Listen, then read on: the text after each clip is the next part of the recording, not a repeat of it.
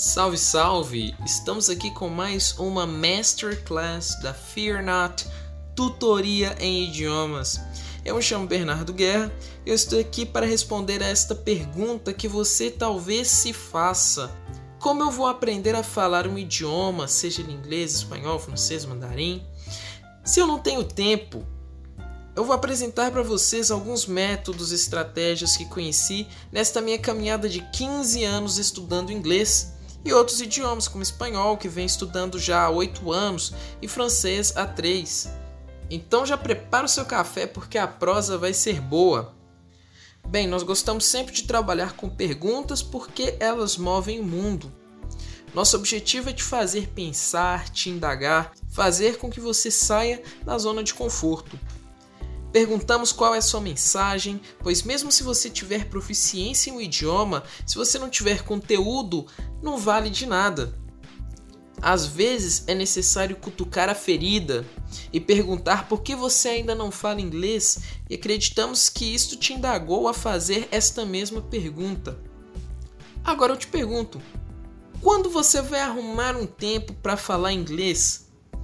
Se você já sabe o quão importante o inglês é na sociedade em que vivemos, que 20% do mundo fala inglês e que mais de 50% do conteúdo da internet está em inglês. Eu posso continuar aqui falando por horas e horas, mas se você não se organizar, nada vai mudar. Pode até parecer que eu estou mandando indireta, viu? mas eu não estou não. Na verdade, é uma direta, mas não é para uma pessoa específica. Essa mensagem é para todos nós que, de maneira ou outra, não estamos nos desenvolvendo da maneira que deveríamos. Como eu já disse, é tudo uma questão de organização. E hoje eu não vou ficar dando sermão, viu? Como vemos todo lugar, muitos teachers falando. Vou apresentar alguns métodos que conheci ao longo dos anos como aprendiz de idiomas e como professor sempre busquei essas ferramentas para auxiliar meus alunos. Muita gente acha que quem é professor de inglês se dedica 100% do tempo em atividades que são totalmente direcionadas ao aprendizado de idiomas. E que aí é fácil se manter com o idioma fluente, afiado. Mas isso é verdade? Sim e não. Vou contar meu caso como exemplo para facilitar a resposta. Como já falei, estudo inglês há 15 anos. Comecei aos 11 de maneira autodidata e aos 14 entrei em um cursinho com muito sacrifício dos meus pais. Comecei a ensinar aos 16 como monitor, como tutor na mesma escola de idiomas e rapidamente me tornei professor substituto e aos 18 peguei minhas primeiras turmas. Sim, desde muito novo eu respiro inglês. Eu escuto músicas em inglês, assisto séries, animações, desenhos em inglês, vejo muito material em inglês. Mas não, meu cotidiano não é voltado somente a estudar inglês. O que me faz ter empatia com os alunos que me falam que não tem tempo, que é tudo muito corrido, é que eu já estive nesse mesmo lugar. Eu sou formado em engenharia eletrônica e no tempo da faculdade eu aprimorei meu inglês, aprendi espanhol do zero até começar a dar minhas primeiras aulas de espanhol e comecei a estudar francês no meu último ano de faculdade. Eu não podia me dar ao luxo de apenas estudar ou apenas estudar idiomas. Eu tinha sempre alguma atividade na faculdade que me garantia o lanche, o xerox e a passagem.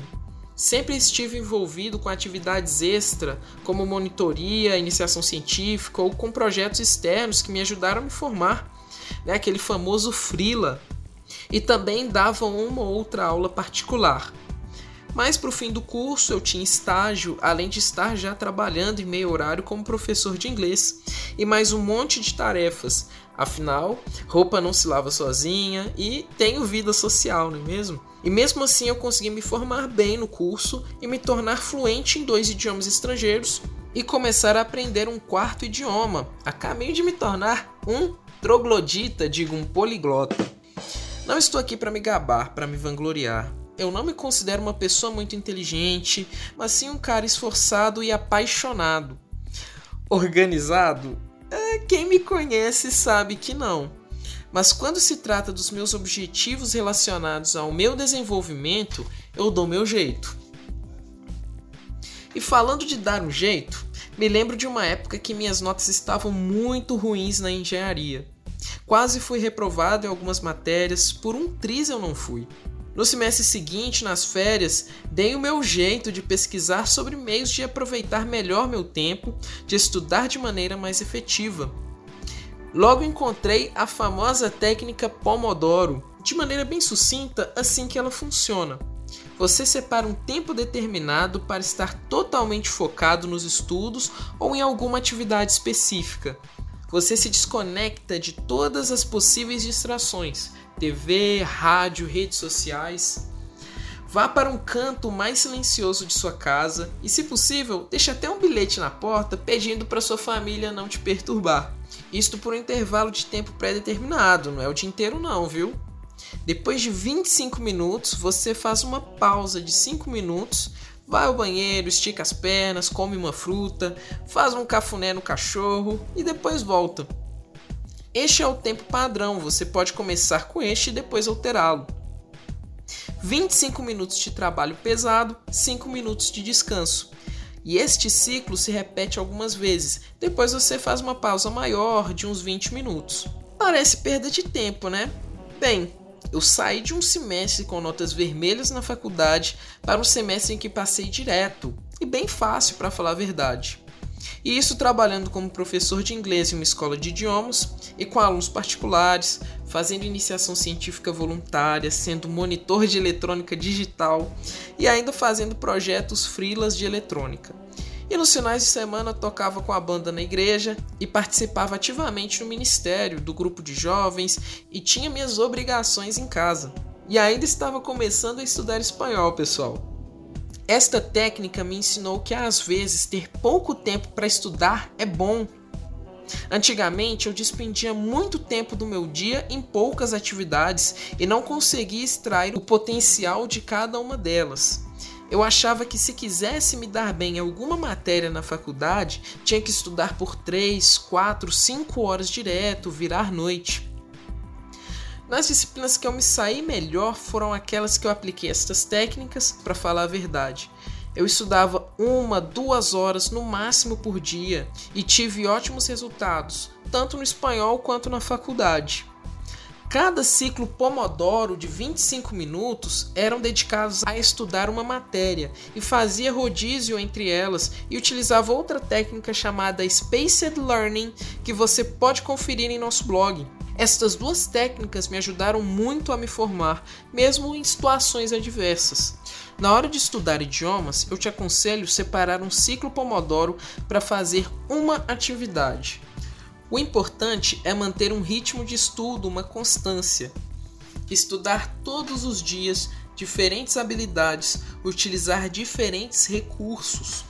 Se você realmente não tem tempo para estudar inglês, mas gastou uma hora do seu dia no trânsito entre sua casa e faculdade, ou entre sua casa e seu trabalho, você pode utilizar web rádios, podcasts como este, pode escutar um audiolivro, se você utiliza transporte público, você pode ler um livro, algum jornal em inglês, utilizar um aplicativo para celular, ler revistas em quadrinhos. Repetindo, pessoal, no nosso blog tem dicas de como utilizar estes recursos para aprender idiomas. Ao invés de assistir Netflix em português, coloque inglês e com legendas. Faça qualquer coisa, mas faça alguma coisa. Esta outra técnica, Spaced Repetition, eu utilizo já há mais tempo, mas funciona muito bem, tanto para você que não tem tempo para nada, quanto para quem tem o recurso do tempo em abundância. Se você estudou um certo conteúdo hoje, é mais efetivo você reler amanhã, rever depois de três dias, e depois de uma semana, e depois de um mês. Dessa forma, você não estuda todos os dias o mesmo conteúdo de maneira simplesmente repetitiva, mas você espera o seu cérebro esquecer um percentual grande dessa informação para você reforçar, para você rever, reestudar esse assunto. Assim você vai reforçar este conteúdo no seu cérebro. E muito provavelmente você vai ter absorvido aquele conhecimento estudado e não simplesmente decorar para a prova. Se você quiser mais detalhes dessas duas técnicas, acesse o nosso blog, como já mencionei anteriormente, fearnotidiomas, tudo junto.com.br barra blog. Lá você confere essas e outras dicas para você comunicar ao mundo a sua mensagem sem medo. Confira também nossas redes sociais, BGuerraProf e a nossa página do Facebook Fear Not. Estamos também com um canal no YouTube, pessoal, com aulas, com dicas também, com dicas de aplicativo e como utilizar também o seu tempo para se dedicar a se tornar fluente, proficiente em idiomas.